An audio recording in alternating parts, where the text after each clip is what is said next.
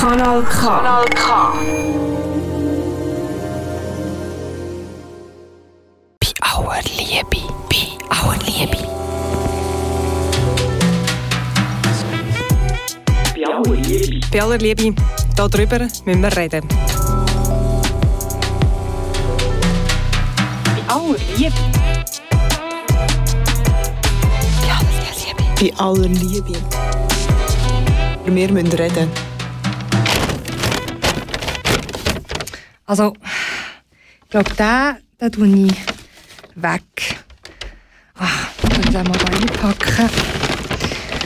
Und echt den? Den da hier? Soll ich den behalten? Hm.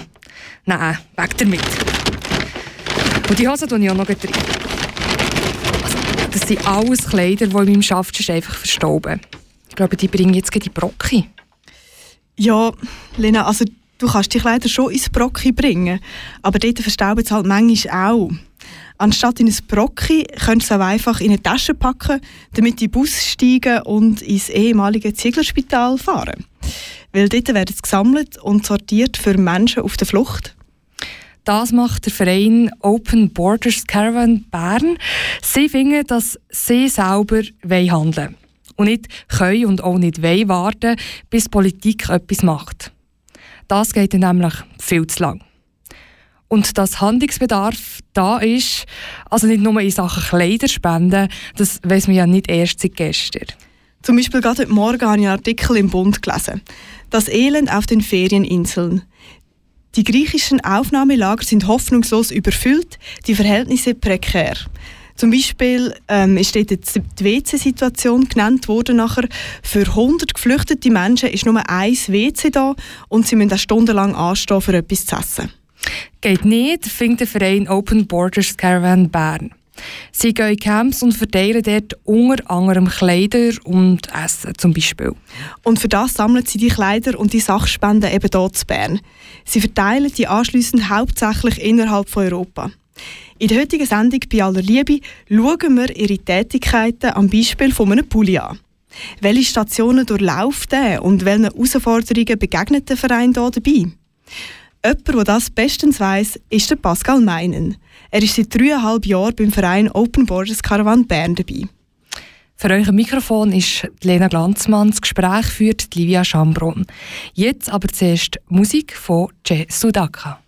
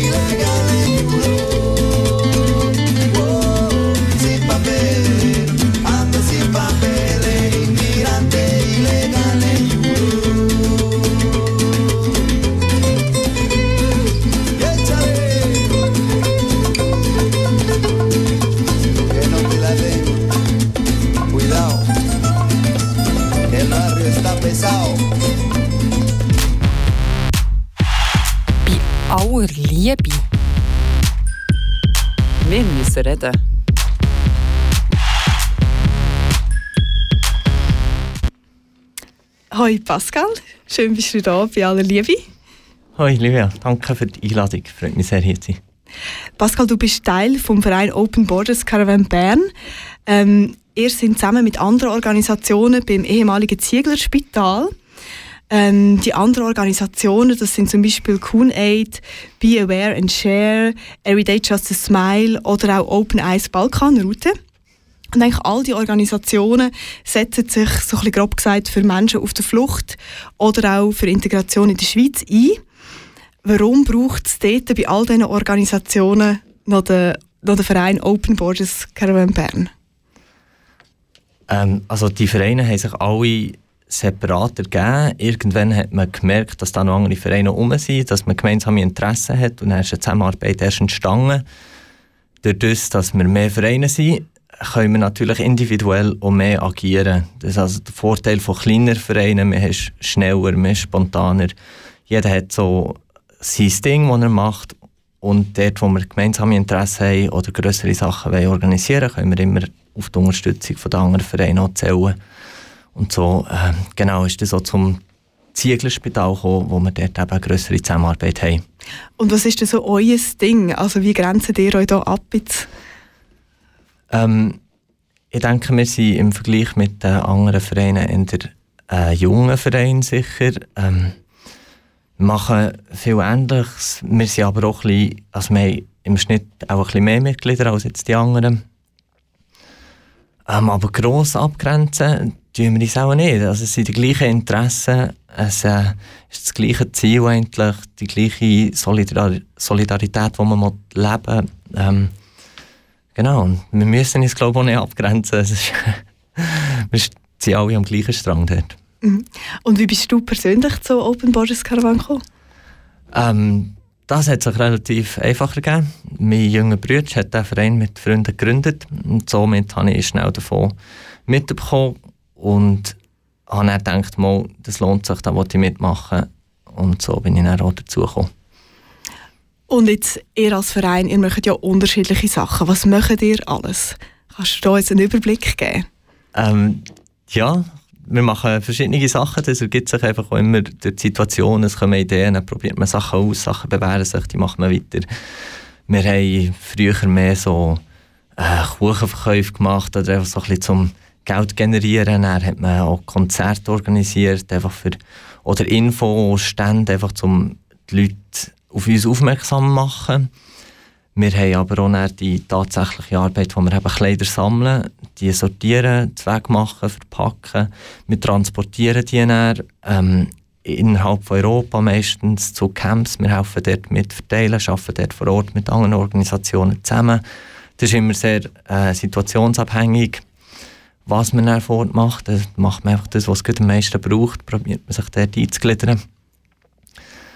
Genau, also eigentlich eine, eine Vielzahl an Aktivitäten, die sich da gibt. Mhm, also eben, in dem Fall vor Ort hier in Bern, also einerseits die Sachspenden plus einfach auch Geldspenden, die ihr in dem Fall äh, sammelt in dem Sinn. Bleiben wir doch mal zu Bern. Was ihr im Ausland macht, über das reden wir auch noch, aber bleiben wir zuerst mal noch zu Bern.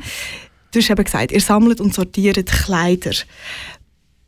Braucht es das überhaupt? Also zum Beispiel auf der Webseite von der Schweizerischen Flüchtlingshilfe ähm, kann man auch schauen, was, wo kann man helfen, was kann man spenden und dort ähm, taucht zum Teil auch der Satz auf, eben, man soll sich doch mit dem Verein oder mit Organisationen direkt in Verbindung setzen, weil zum Teil gibt es einen Sammelstopp oder die Sachen werden gar nicht gebraucht. Wie ist das bei euch? Braucht es denn die Kleider? Ähm, es braucht die richtigen Kleider. ähm, es ist so, dass denke, die Mehrheit der Sachen, die gespendet werden, sind Frauenkleider. Ähm, es braucht aber mehr Männerkleider. Es ist einfach so, dass mehr Männer auf der Flucht sind. Und somit haben wir einen höheren Bedarf an Männerkleidern und bekommen dort weniger rein. Also in erster Linie brauchen wir das. Wir brauchen auch qualitativ gute Kleider. Es ist, wir sind nicht eine Sammelstelle für alte, kaputte Kleider. Wir brauchen Sachen, die wirklich noch brauchbar sind und vor allem jetzt im Winter auch äh, gute, warme Sachen, also qualitativ hochwertiges Zeug, das den Leuten tatsächlich hilft. Und wie findet ihr heraus, was für Kleider das es gerade braucht? Okay, du hast gesagt, es sind mehr Männer auf der Flucht, dementsprechend mehr Männerkleider, aber auch ihr damit evaluieren, was jetzt für Kleider genau oder wie findet ihr das heraus, was das gebraucht wird? Ähm, da stehen wir im Kontakt mit den Organisationen vor Ort. Die teilen uns äh, sogenannte Needs Lists mitteilen. Also dort steht dann, was das ihnen ausgeht, was das sie im Moment mehr brauchen oder weniger. Wir können das mit unserem Inventar abgleichen und sagen, okay, von dem haben wir auch nichts. Da könnte man irgendwie probieren, das ein gezielter zu sammeln. Oder wir haben das, wir müssen das jetzt einfach nur noch bringen. So probieren wir auf ihre äh, Bedürfnisse zu reagieren. Wenn wir nichts mitbekommen von vor Ort, dann sammeln wir einfach sammeln, aussortieren, was wir so aus Erfahrung wissen. Das wird nicht brauchbar sein. Also es kommen da äh, ganz spezielle Sachen manchmal zu uns und wir das einfach bei uns aufbewahren, dass wir können reagieren können, sobald dann eben Needs-Lists kommen. Hast du ein Beispiel, ein aktuelles, von so einer Needs-List? Was wird gerade so gebraucht? Jetzt äh, im Winter, und das ist fast alle Jahr so, sind Schuhe.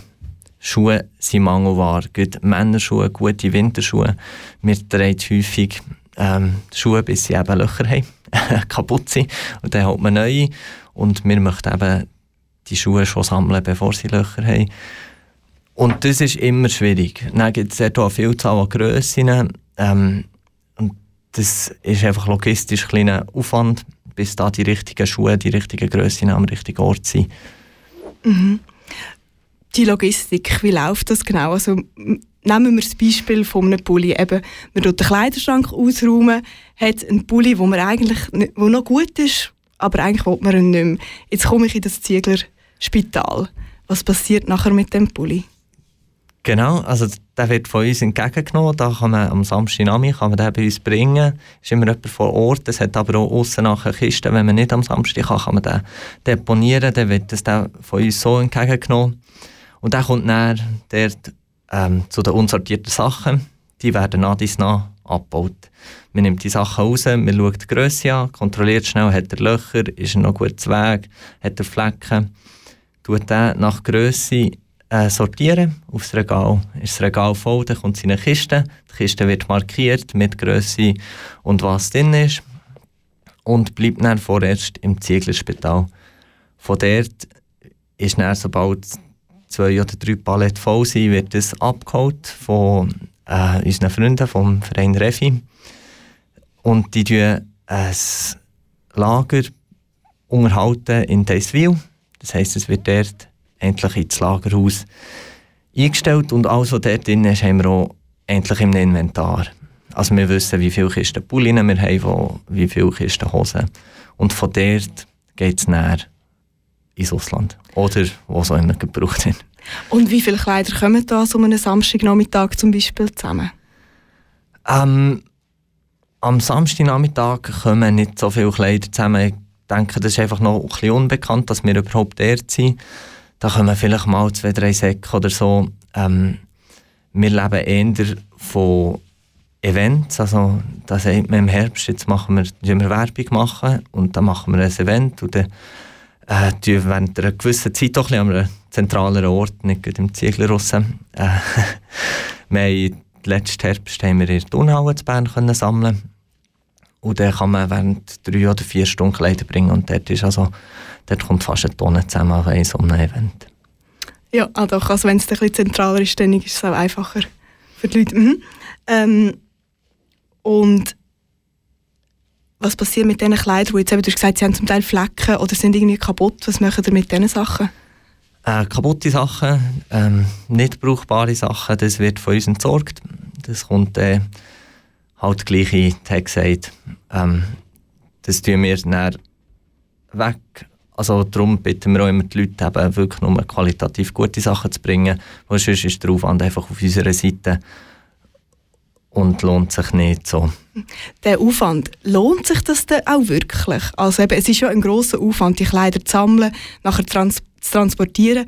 Wäre es nicht vielleicht auch einfacher, irgendwie gerade vor Ort, wo Kleider auch gebraucht werden, einen Grossauftrag oder einfach ganz viele Jacken oder Pullis auf einmal anzuschaffen?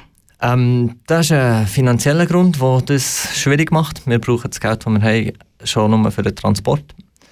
Zweitens ist der hier ein ökologischer Grund, wo wir sagen, die Kleider sind da, die sind brauchbar, wir wollen die nicht einfach fortschießen. Wir setzen uns ein, dass das eben auch sinnvoll weiterverwendet wird. Also das ist natürlich auch ein Aspekt, dass wir nicht einfach neues Zeug kaufen Und du hast vorher gesagt, eben, es kommen manchmal auch ganz lustige, komische Sachen, die hier abgegeben werden. Was meinst du mit dem? Was sind da für kuriose Sachen schon abgegeben worden bei euch? Ähm, ja, da denke, es gibt einfach Leute, die nicht ganz äh, verstehen, was mit diesen Kleidern passiert, wo die hergehen und was die Situation dort ist. Es kommen Abendkleider, es kommen Hochzeitskleider, wir haben Snowboardschuhe und Neoprenanzüge, wir haben äh, Radlerkleider, also es sind Box- und Judo-Ausrüstungen sind schon gespendet worden. Wirklich alles Mögliche. Und um das ein zu zeigen, dass, ähm, dass das nicht brauchbar ist für uns und eben auch wieder Aufwand bedeutet, gibt es eine Modeshow. Im März wird die in heiterer Fahne äh, veranstaltet. Dort werden verschiedene Kombinationen von interessanten Spendengegenständen werden präsentiert und dann natürlich auch für einen guten Zweck versteigert. Ähm, Genau, am 11. März in der heiteren Fahne kann man also schauen, was wir alles für spannende Sachen haben. Da sieht man es ganz konkret. Aber warum ist das so? Also eben die Leute wissen in dem Fall manchmal einfach nicht so genau, wo die Sachen herkommen, oder?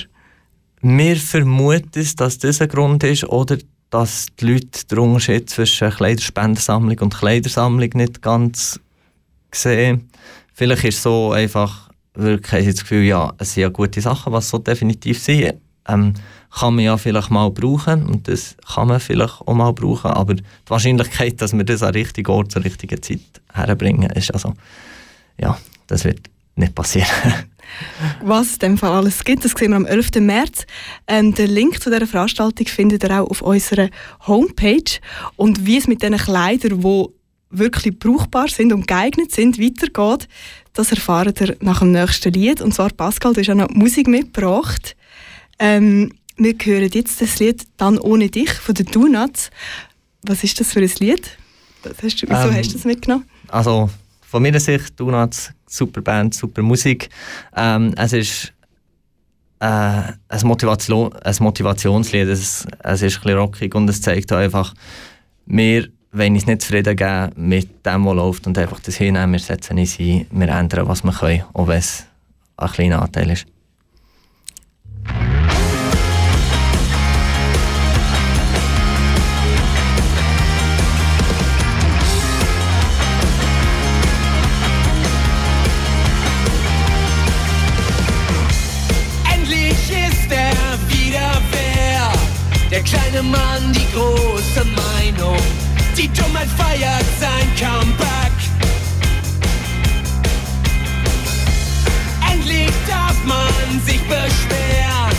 Der Kopf aus Holz wäre gerne eisern und macht doch jeden Schwachsinn mit.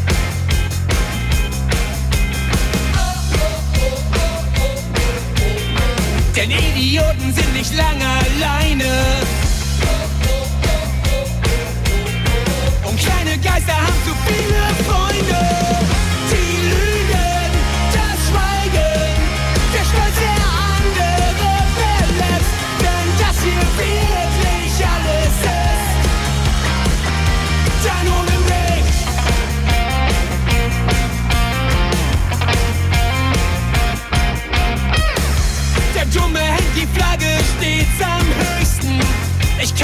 will nicht mehr hören. Der Mensch ist sich selbst der Nächste. Lasst uns die Perle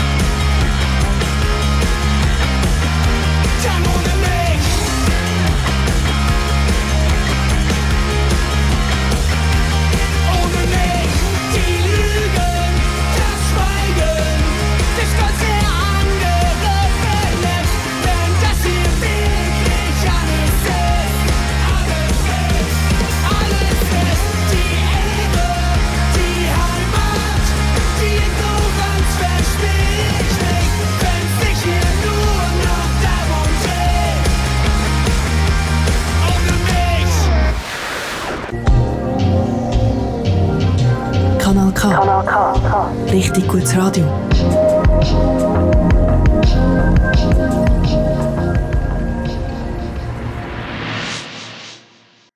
Wir reden heute über das freiwillige Engagement für Menschen auf der Flucht, gerade auch dann, wenn Politik zu versagen scheint.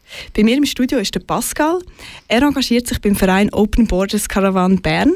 Sie sammeln Sachspenden hier in Bern sammeln und sortieren und verteilen die nachher direkt vor Ort und leisten dann noch weitere Hilfestellungen. Pascal, wir haben uns eben vorher über diese Sachspende geredet, also vor allem auch über Kleider. Ähm, da bekommen wir ja manchmal auch eben ungeeignete Sachen wie irgendein Abendkleid oder Snowboardschuhe, die halt wirklich nicht gebraucht wird, wenn jemand auf der Flucht ist. Aber ihr bekommt auch viele Sachen, die sehr geeignet sind, warme Kleider, gute Schuhe und die sortieren ihr sortieren und die in Kisten verpacken und die kommen nachher auf Deiswil. Was passiert nachher? Mit den, die sind in diesen Kisten, die Kleider, ihr habt sie sortiert. Was passiert? Woher kommt mein Pulli? Ja, wenn wir beim Pulli bleiben, die Pulli ist jetzt eben sortiert worden, ist in einer Kiste mit ganz vielen anderen Pullis. und der wird dann von uns eingeladen in unser wunderschönes gelbes Auto, äh, die Frida. Äh, wir tun natürlich, was wir einladen, genau absprechen vorher. Wir müssen dort auch immer ein bisschen effizient sein.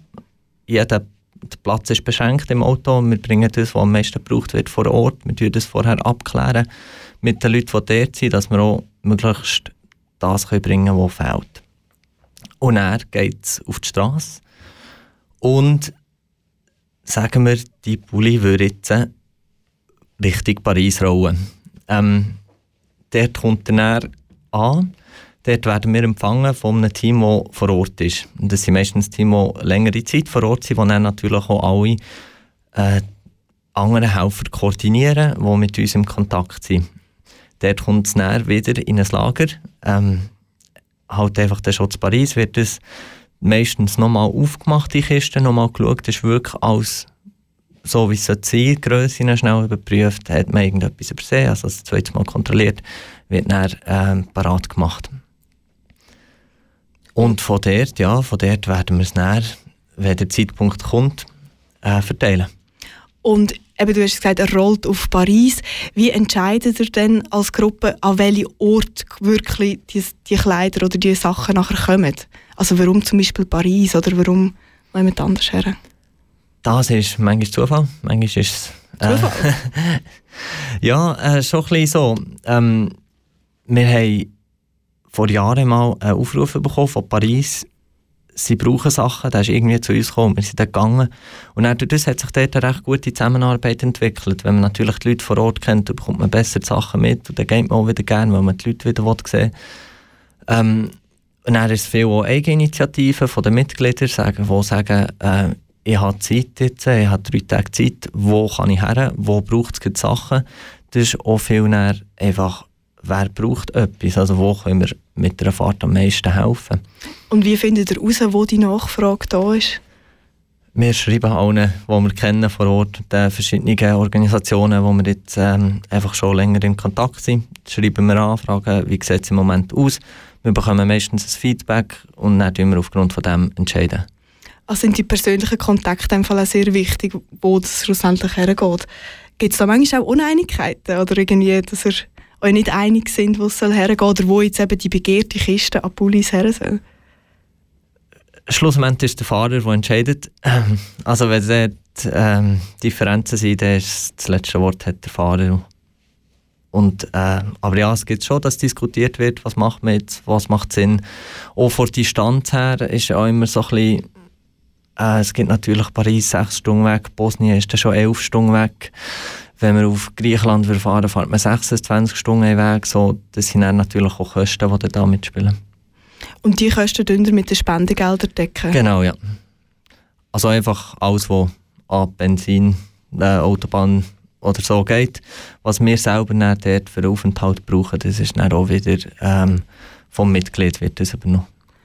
Und eben, wie lange man nachher dort bleibt und wie viel Zeit man dort verbringt oder sagt, okay, das gebe ich, das ist auch im Ermessen von den, von den Mitgliedern oder einfach von euren Helfer und Helferinnen? Auf jeden Fall, ja. Das ist, ähm, manchmal ist es wirklich nur schnell etwas abladen und wieder heim. Manchmal hat man Zeit, zwei Wochen zu bleiben. Ähm, man macht, ah ja, das ist, äh, wer geht, der muss dort selber entscheiden. Und du hast eben gesagt, es hat ganz viele Organisationen vor Ort und ihr seid in Kontakt. Wie läuft das genau? Wie, tut- wie tut man mit vielen Organisationen koordinieren, wo jetzt was hergeht und wer wo hergeht? Wie, wie läuft die Koordination mit den anderen Organisationen ab? Mit den anderen Organisationen haben wir jetzt, also außerhalb der Schweiz, haben wir eigentlich nicht Kontakt. Ähm, mit den anderen in der Schweiz tut man manchmal schon so zusammen schreiben, wenn man zum Beispiel, wenn wir in Bern etwas nicht haben, was auf der Needs-Liste ist, können wir zu Zürich oder zu Basel fragen, habt ihr vielleicht noch, wir fahren.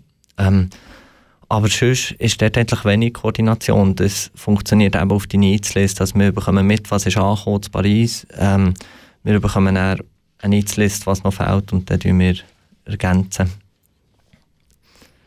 Und du hast vorher schon gesagt, Paris. Ähm, dort sind wir jetzt zum Beispiel gewesen, dort bist ja du auch gewesen. Du bist von Dezember bis Januar zu Paris im Einsatz gewesen. Genau, also nicht äh, den ganzen Dezember. Ich bin nach der Weihnacht gegangen bis äh, ähm, Anfang Januar. Bin ich gesehen, ich bin letzten November auch noch gesehen, äh, eine Woche. Genau, dort habe ich seit mehreren Jahren bin ich immer wieder dort her. Was war jetzt dein letzter Einsatz? Gewesen? Mein letzter Einsatz war eben der über Neujahr, gewesen, das Jahr. Dort habe ich ein Medic-Team unterstützt. Die Organisation heisst Marti. Die tun die Flüchtenden auf der Straße eigentlich einfach mit medizinischer Hilfe unterstützen. Das ist einfach alles, was nicht verschreibungspflichtig ist, können sie eigentlich abdecken dort. Das ist Fall eigentlich eine andere Tätigkeit von eurem Verein. Also eben einerseits die Sachspenden plus, aber dann wirklich einfach auch vor Ort jetzt eben in diesem Team mitschaffen in dem Fall. Genau, ähm, dort hat es sich ergeben. Im November habe ich einem anderen Team geholfen. Die sind relativ gut abdeckt mit Helfern. Ich habe dann das Team Marti eben lernen kennen und dort war grösserer Bedarf für Helfer und dann gehen wir halt eher dort, wo wir am meisten machen können. Obwohl man das andere Team vielleicht besser kennt, ähm, setzt man sich dort ein, wo man am meisten schlussendlich helfen kann. Und wie war jetzt die Situation in Paris? Gewesen? Wie muss man sich das vorstellen? Ähm, die Situation in Paris ist wirklich, also ich will es nicht schön reden, ist wirklich schrecklich. Die Leute leben auf der Straße.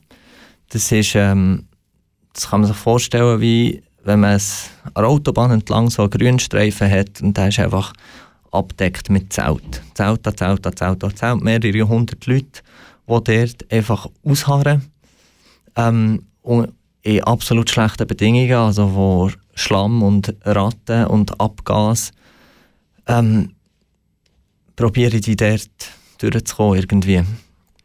Wer ist denn das? Also was, sind das Leute, die gestrandet sind, die nicht weiterkommen? Oder wer muss in Paris bleiben?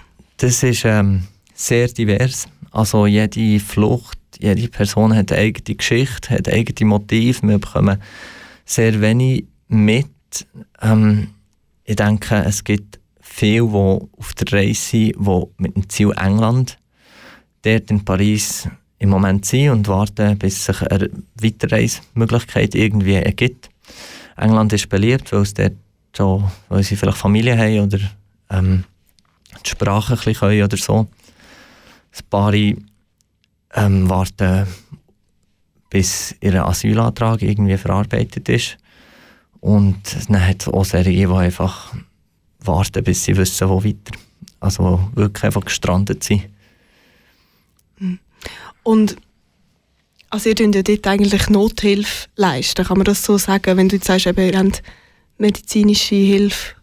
Genau, also das ist alles Nothilfe. Es ist absolut nicht möglich, irgendwie langfristig dort etwas zu verbessern, solange der französische Staat das nicht übernimmt und die Leute in eine Situation bringt, wo die auch Obdach haben und Zugang zu äh, sanitären Installationen und Zugang zu warmem Essen.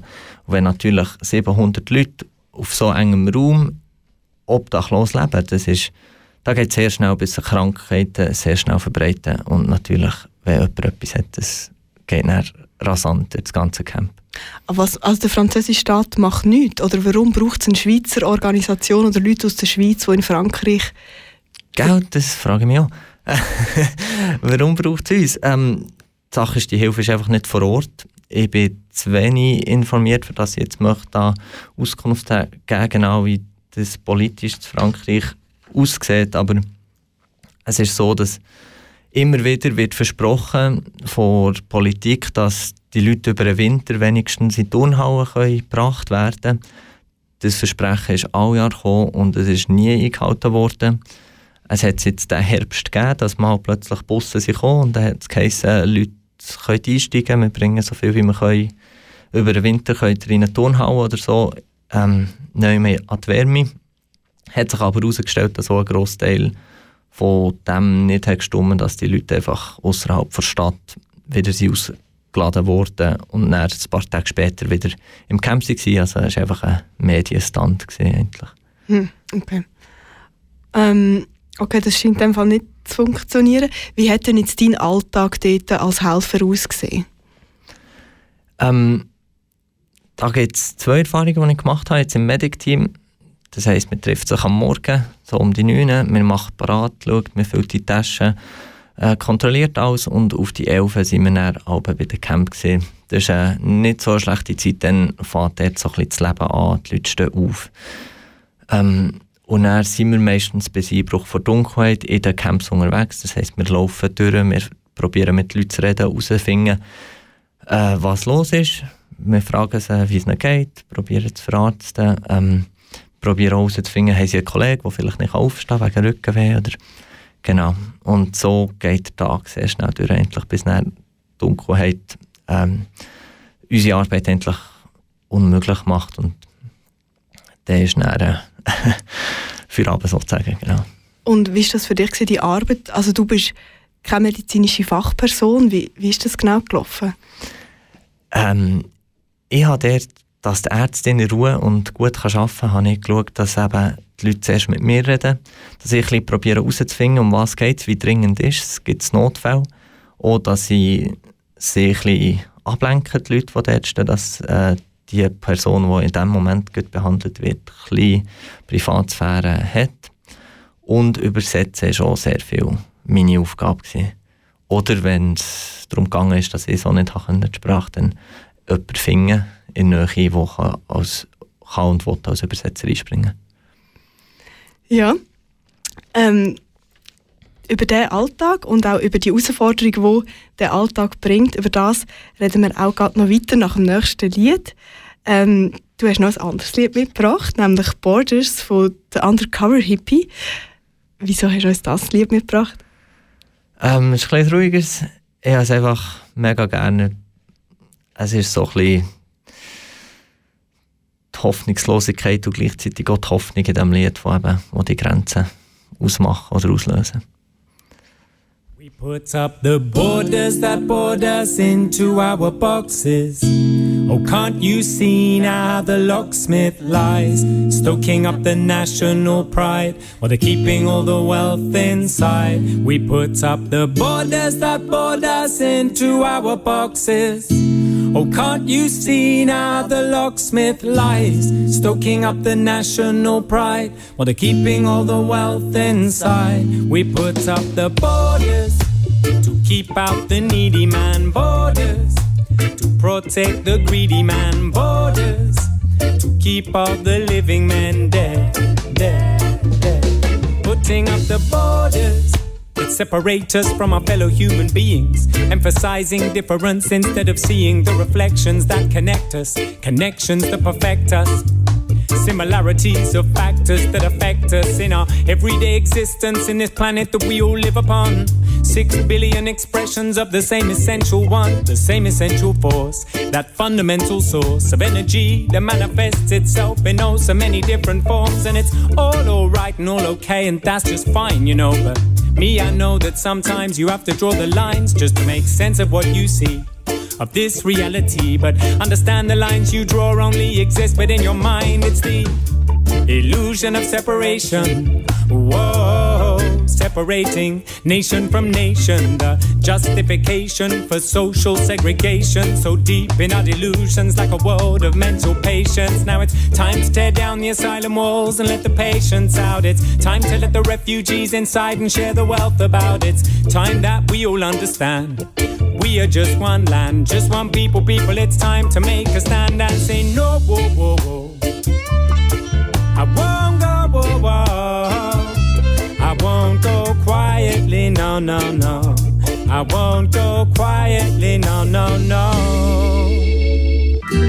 And if I do, well, you should know you can't trap my soul. Trap my soul. Behind these borders that board us into our boxes. Oh, can't you see now the locksmith lies, stoking up the national pride, but are keeping all the wealth inside. We put up the borders that board us into our boxes. Oh, can't you see now the locksmith lies, stoking up the national pride, but are keeping all the wealth inside. We put up the borders.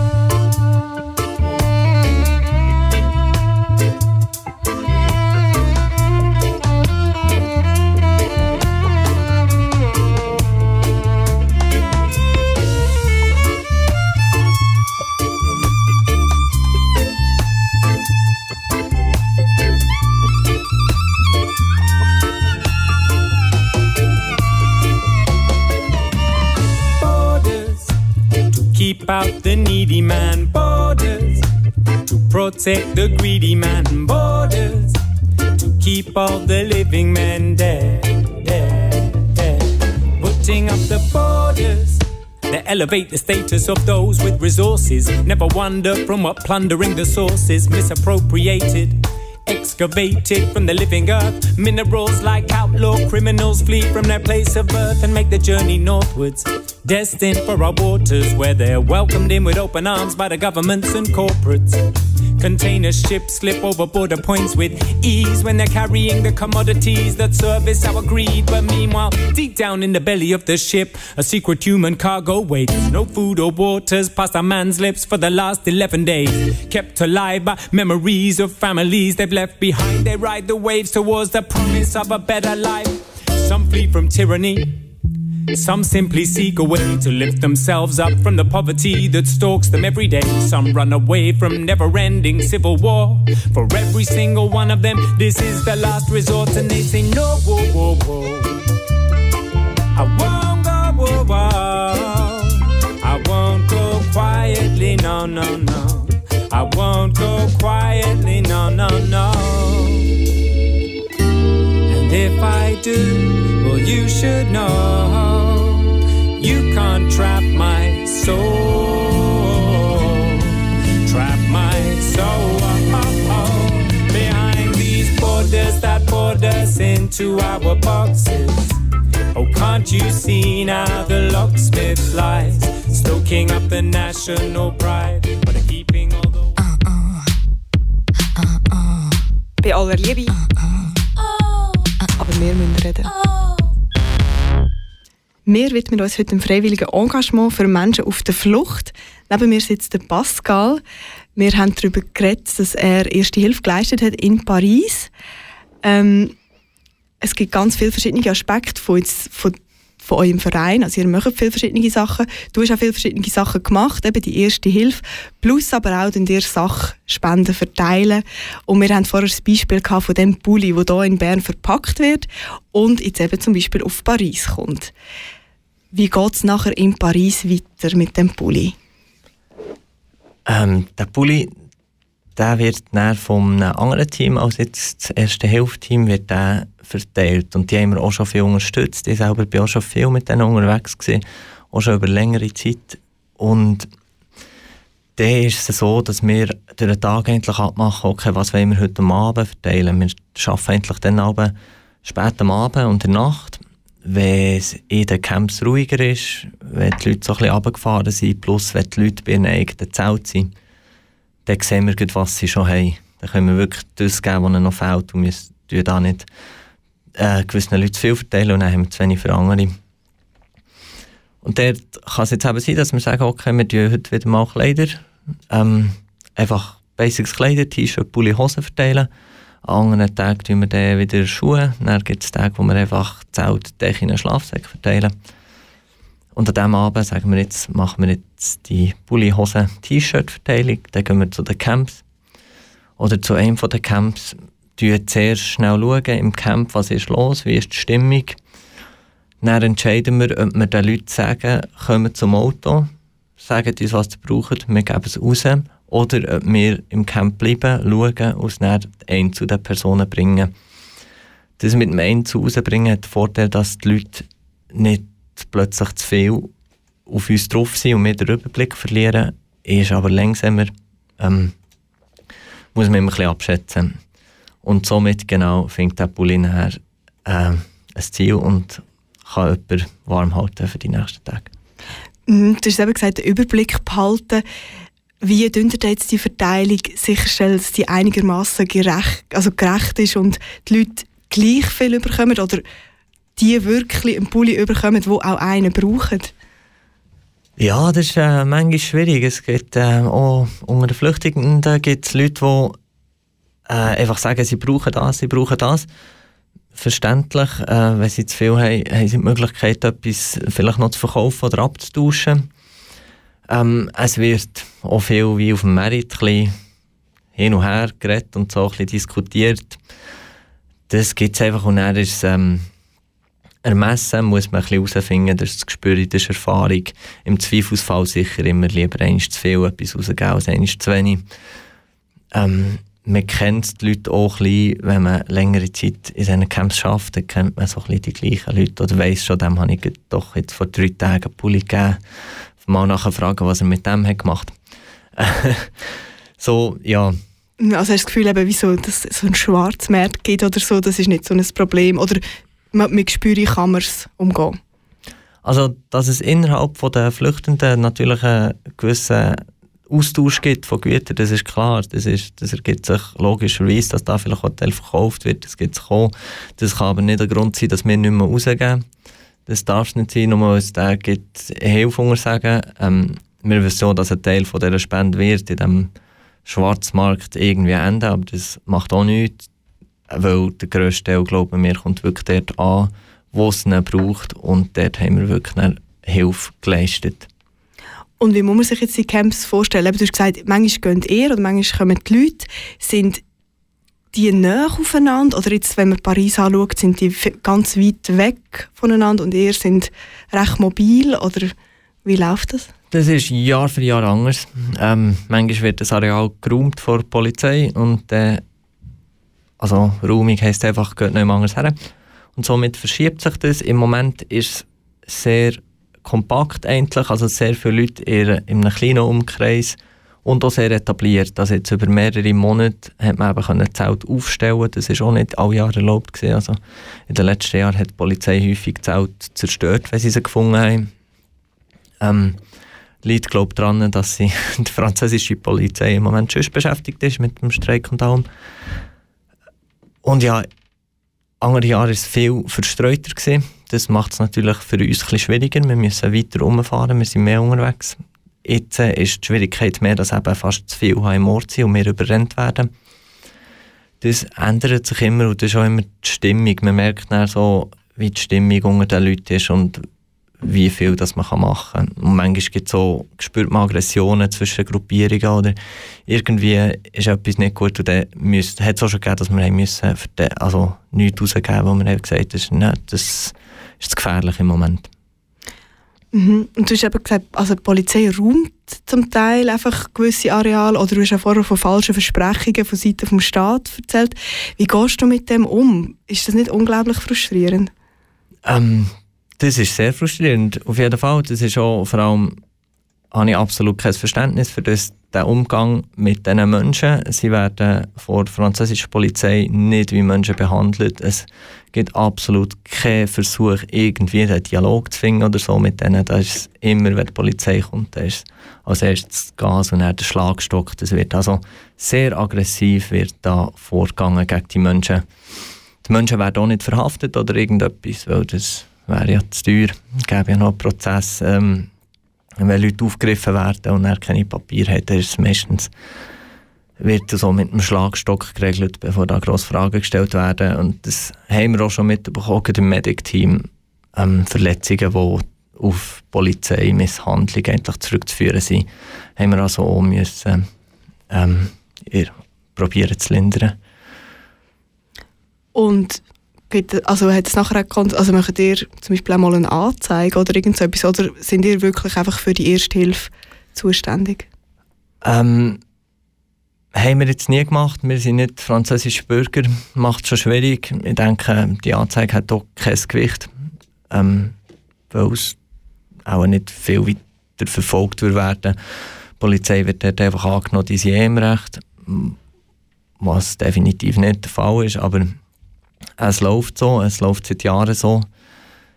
Ähm, es hat schon Versuche gegeben von Organisationen, die eben so ein bisschen probiert haben, auf einem juristischen Weg etwas zu erreichen, aber auch der, von dem hat man jetzt nichts gemerkt. Die Leute leben vorwiegend in Zelten, hast du gesagt. Wie haben denn ihr gewohnt oder wo sind ihr untergebracht gewesen?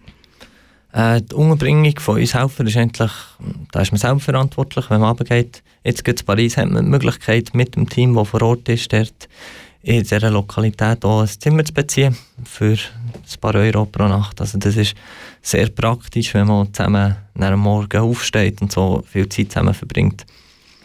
Ähm, aber man hat auch die Möglichkeit, jetzt eben ein Airbnb zu nehmen oder ja, wenn man ein bisschen Distanz will am Abend, kann man das sich natürlich auch anders organisieren. Und wer, wer zahlt die Unterkunft von euch? Das ist äh, Sache vom Mitglied. Ähm, Open Borders probiert die Spendengelder, die wir bekommen, wirklich für das zu investieren, was er auch hilft. Das heisst, das sind die Kleider, das ist das Benzin, das ist das Auto, das wir brauchen, um Transport zu machen. Und da liegt es in unserem Budget einfach nicht drin, dass wir auch noch könnten, äh, unsere Helfer unterbringen und wie, wie gehst du persönlich jetzt auch mit dem Ungleichgewicht um? Also eben zum Beispiel einerseits lebt man vielleicht in einem Airbnb und verteilt durch den Tag Kleider an Leute, die in Zelt wohnen. Wie geht man mit so unterschiedlichen Privilegien um? Äh, das, ist, das ist schwierig. Das ist tatsächlich so. Ich habe immer das Gefühl gehabt, wenn ich vor Ort bin und kann helfen kann, dann geht es. Dann geht's. Dann habe ich immer noch das Gefühl, ich mache etwas, ich bin vor Ort, ich gebe, was ich kann. Ähm, das Gefühl, dann, die, das, das Problem von dieser Ungleichheit, das kommt bei mir meistens, wenn ich dann zurückkomme wenn man aus so einer Situation, aus dieser wirklich, wirklich schlechten Situation, die einem zu tiefst betrifft, einfach zurückkommt in die Schweiz, wo man hier alles hat, man hat seinen Job, man hat das, eine Wohnung und ein warmes Bett. Und einfach der Gedanke, warum, warum bin ich hier und sie nicht, warum ist das so? Also, da habe ich viel zu kämpfen gehabt, als ich die ersten Einsätze gemacht habe. Das braucht Zeit, dass man da sich ähm, damit auseinandersetzen kann. Und ja, wie hast du dich damit auseinandergesetzt? Ähm, erzählen hilft in jedem Fall. Also mit Leuten darüber reden, auch mal eingestehen, wenn es einem schlecht geht. Oder auch mal dürfen wütig sein auf die Situation, auf die Politik, auf alles eigentlich. Wo dann einfach so ein bisschen ähm, diesen Gefühl auch Platz geben und die zu akzeptieren. Und das hilft auf jeden Fall. Und schlussendlich gibt es einfach Sachen, die ich nicht kann dagegen machen. Also, dass ich jetzt Glück hatte, hier in der Schweiz geboren zu werden und andere das nicht haben, das ist Schicksal, da kann ich nichts dafür und da muss ich mich auch nicht rechtfertigen dafür. Aber ich kann das warnen, dass andere das nicht haben und probiere ein bisschen ähm, etwas auszugleichen. Den, den Ausgleich machen ihr ja vor allem eben durch erste Hilfe, durch die Sachspenden. Ist das nachhaltige Hilfe? Ist das langfristig wirksam? Nein, das ist nicht langfristig wirksam. Ähm, leider. Also auch die Kleider, die wir verteilen, das wird zum Teil gestohlen, das wird von der Polizei weggenommen. Es geht einfach kaputt. Ähm, der braucht es wieder neu. Also es kommen immer Kleider, es wird immer wieder verteilt, es scheint gleich nie genug zu haben. Es braucht eine langfristige Lösung, bieten wir nicht. Das ist Sache der Politik. Die müssen da endlich etwas machen und die Menschen, menschenwürdig auch äh, umbringen und die unterstützen. Wir tun einfach bis dann machen, was wir können und im Moment ist das Nothilfe. Und warum machen das gleich, wenn es eigentlich gar nicht langfristig ist? Der Grund, langfristig keine Lösung zu haben, ist nicht ein Grund für kurzfristig nicht zu helfen. Also, gut, weil keine langfristige Lösung in Sicht ist, gut, weil das so chaotisch ist, macht Nothilfe noch so viel wichtiger. Erstens geht es darum, dass die Leute überleben, das können wir ein bisschen unterstützen. Und zweitens geht es darum, diesen Leuten zu zeigen, es hat noch Leute, die euch wahrnehmen, die euch wahrnehmen als Menschen, die euch helfen wollen. Wir sind nicht, es ist nicht ganz Europa gegen euch. Wir, also es ist auch einfach, die Menschen als Menschen warnen, sie antreffen, mit ihnen reden, von Mensch zu Mensch, also wirklich einfach nicht mit irgendwie Mitleid oder irgendetwas so äh, zu behandeln, sondern einfach wirklich als Mensch wahrnehmen, mit ihnen reden. Und das ist auch unglaubliche wichtige Hilfe, dass die wissen, dass wir noch da sind. Bleibt für das die Zeit, jetzt so eben in einem vollen Tag, wo man Sachen verteilt, wo man am Arbeiten ist eigentlich? Ähm, Im Medic-Team viel mehr. Dort ist man am Tag, dort sind die Leute auch ein bisschen redseliger. Ähm, man hat manchmal, wenn jemand behandelt wird und jemand muss warten, hat man die Chance, ein bisschen mit denen zu reden und die auch wirklich wahrzunehmen. Beim anderen Team ist es weniger der Fall. Dort sind wir ähm, kurz abgebunden zeitlich. Aber es gibt immer wieder, dass man gleich mal eine Pause hat oder mit den Leuten ins Gespräch kommt. Und da bekommt man Schicksal mit äh, schöne und schwierige äh, Erfahrungen, die man da macht. Ja. Willst du uns noch so eine Begegnung erzählen? Ich habe ich ha noch kurz, wenn wir noch Zeit haben, ähm, zwei kurze Beispiele geben. Ähm, eine für mich sehr, sehr schwierige Situ Situation ist das Jahr gewesen, das ist Anfang Januar, habe ich einen jungen Mann in meinem Alter getroffen, in einem Camp. Er hat sehr gut Deutsch geredet. Er hat mir erzählt, er war in Österreich ähm, für dreieinhalb Jahre, hat er das Negative bekommen und hat wieder auf die Flucht müssen. Und hat einfach eine schwere Depression gehabt. Also einfach die Umstände, wo er jetzt drinnen ist, das hat ihn psychisch zusammengerissen und dann, und dann hat er auch keinen Zugang zu professioneller Hilfe. Also, ähm, und lebt einfach dort und muss gleich irgendwie noch für sein Überleben selber sorgen, obwohl es ihm sehr schlecht geht. Und das war auch für mich schwierig, weil ich so der war und ich wollte ihm unbedingt helfen, helfen aber es ist einfach ich kann nicht gross helfen, ich kann nicht langfristig ihn begleiten. Und das war schwierig. Ähm, ein anderes Erlebnis sind wir mal eingeladen worden von einer Gruppe Eritreer, wo wo gerade am Tee und Essen kochen waren und sie haben uns gesehen und suchen gewunken und uns eingeladen und gesagt, nehmt Essen mit uns, kommt. Und irgendwie die, die Freude an kleinen Begegnungen, sofort sind sie glücklich gewesen. Und in diesen schrecklich, schrecklichen Bedingungen immer noch sich an so kleinen Sachen so stark zu freuen, das hat mich unglaublich beeindruckt. Und das war so eine schöne Begegnung für mich. Und auch wieder so ein eine Bestätigung, mal unsere, unsere Anwesenheit, unsere Arbeit vor Ort, das, das bringt etwas. Also das ist wirklich eine grosse Hilfe für die Menschen. Der Bedarf ist also da und ihr bietet Hilfe. Was sind denn so jetzt eure nächsten Projekte? Ähm, was läuft bei uns? Es ist die Modeshow, die ansteht. Äh, das ist natürlich ein cooles Projekt, das, das machen wir das erste Mal, das wird sehr interessant. Ähm, wir haben einen Transport geplant im Februar, der geht Richtung Bosnien. Ähm, und dann kommen wir sicher wieder so, wenn der Garderobenwechsel im Frühling kommt, kommt dann wieder äh, die Spenden sammeln, also Kleider sammeln ist dann ein guter Moment, gibt es sicher auch wieder Events. Ähm, ja, das ist so gut. Was als nächstes kommt. Ihr bleibt also dran. Merci, Pascal. Bist du hier vorbeigekommen und hast uns einen Einblick gegeben in, in euer Arbeiten? Sehr gerne, danke, danke für die Einladung. Du hast jetzt noch das letzte Lied mitgenommen. Und zwar ist das Mittelmeer von Mal LW. Was ist das für ein Lied? Ähm, Mal LW, die, die es kennen, früher Ivory Revolte. Ähm, er singt von der Ungerechtigkeit, dass eben Hilfe auch kriminalisiert wird und dass man das nicht darf und nicht kann akzeptieren.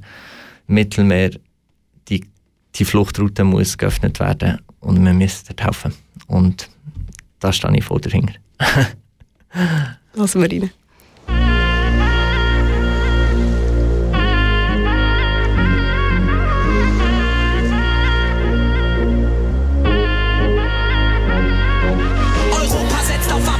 Frontex und mit Stacheldraht. Militär und Satelliten, das Mittelmeer ein Massengrab. Grenzen werden dicht gemacht und Menschenrechte abgeschafft. Unzählige Leichen, die die Festung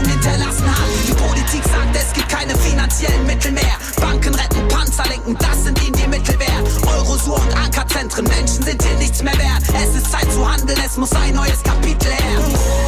Oh, ich kann nicht fassen, was hier gerade passiert. Doch wir werden nicht wegschauen, wir werden nicht resignieren. Es ist Zeit zu handeln, es ist Zeit zu agieren. Egal ob ihr uns kriminalisiert. Menschen zu retten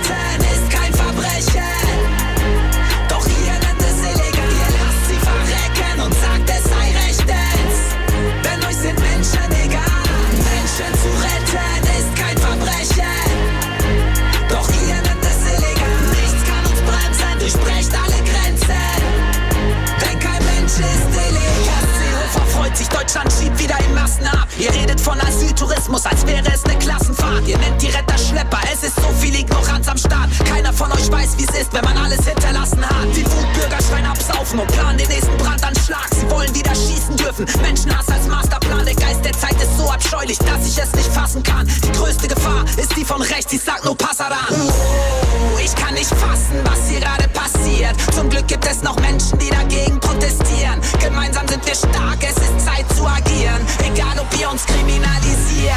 Menschen zu retten